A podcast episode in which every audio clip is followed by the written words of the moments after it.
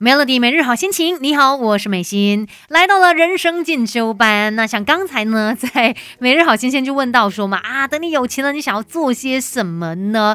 当然，大家都有很多自己的一些想象跟期望。那我觉得关于钱这个东西哦，有一句话就很对嘛，钱不是万能的，但没钱却万万不能。呃，没有钱的时候，真的有很多很多的一些限制。可是，呃，所谓这个金钱，有时候它真的就是身外物啦。你一直盲目的去追求，未必说，哎，有钱就一定是等于幸福的。所以，我们今天就来看一下，真正幸福的人有哪些特质。其实，呃，人要活得幸福啊，只需要实现几个条件。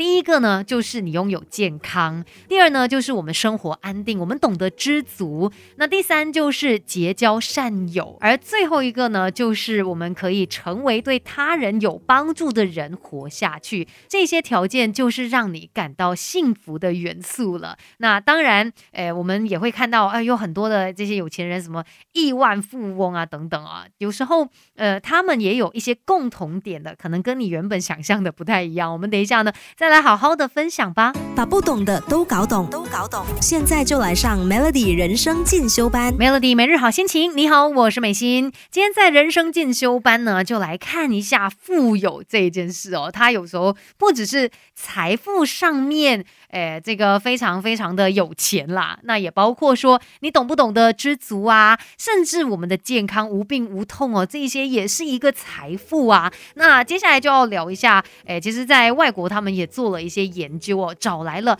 一万名以上的超级富翁进行这个问卷调查，结果他们发现呢，诶，这些富翁啊，他们有一些共同点，而且可能跟我们原本想象的不太一样，我们可能会以为哦，有钱人就是乱花钱。开心买什么就买什么，不用想这么多，对吗？但其实呢，有钱人哦，他们是懂得量入为出的，就是他们是相对来说更加知足的。他们知道钱很重要，但是不可以过度的追求，适合自己的身份还有能力，就应该要懂得去满足了。那再来呢，很多有钱人他们是懂得怎么样有效的去分配时间、精力以及金钱。就比如说，他们也很清楚说，哦，身心健康是很重要的，所以也不能够说，哇，我就是为了赚。钱我熬夜，我把自己的身体给呃弄坏呀都没有关系，我就是要赚钱。但是他们反而可能会更加的重视睡眠，而且不论多忙，也会知道说对家人啊、对重要的人付出的这些时间、能量、金钱都是不能够吝啬的。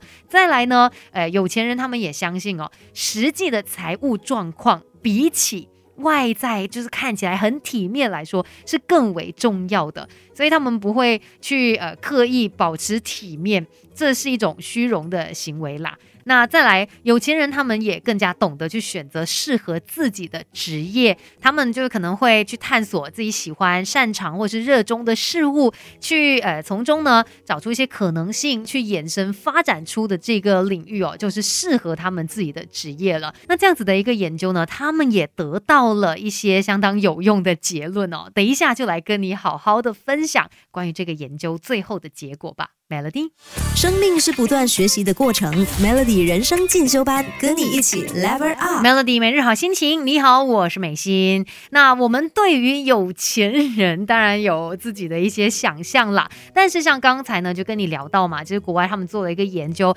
找来了好多好多的这些富翁，做一个问卷调查，最后他们发现这些富翁都有一些共同点，而且。他们可能都是从事呃一般职业，而且有家庭的普通人。那为什么普通人可以成为超级有钱人，成为这些富翁呢？最大的因素啊，就是他们不仅知足，而且他们努力勤俭。这些是我们应该要去学习的。其实真正的有钱人哦，就是有钱的有钱人，他们通常都会把钱用在对人有帮助的事情上面。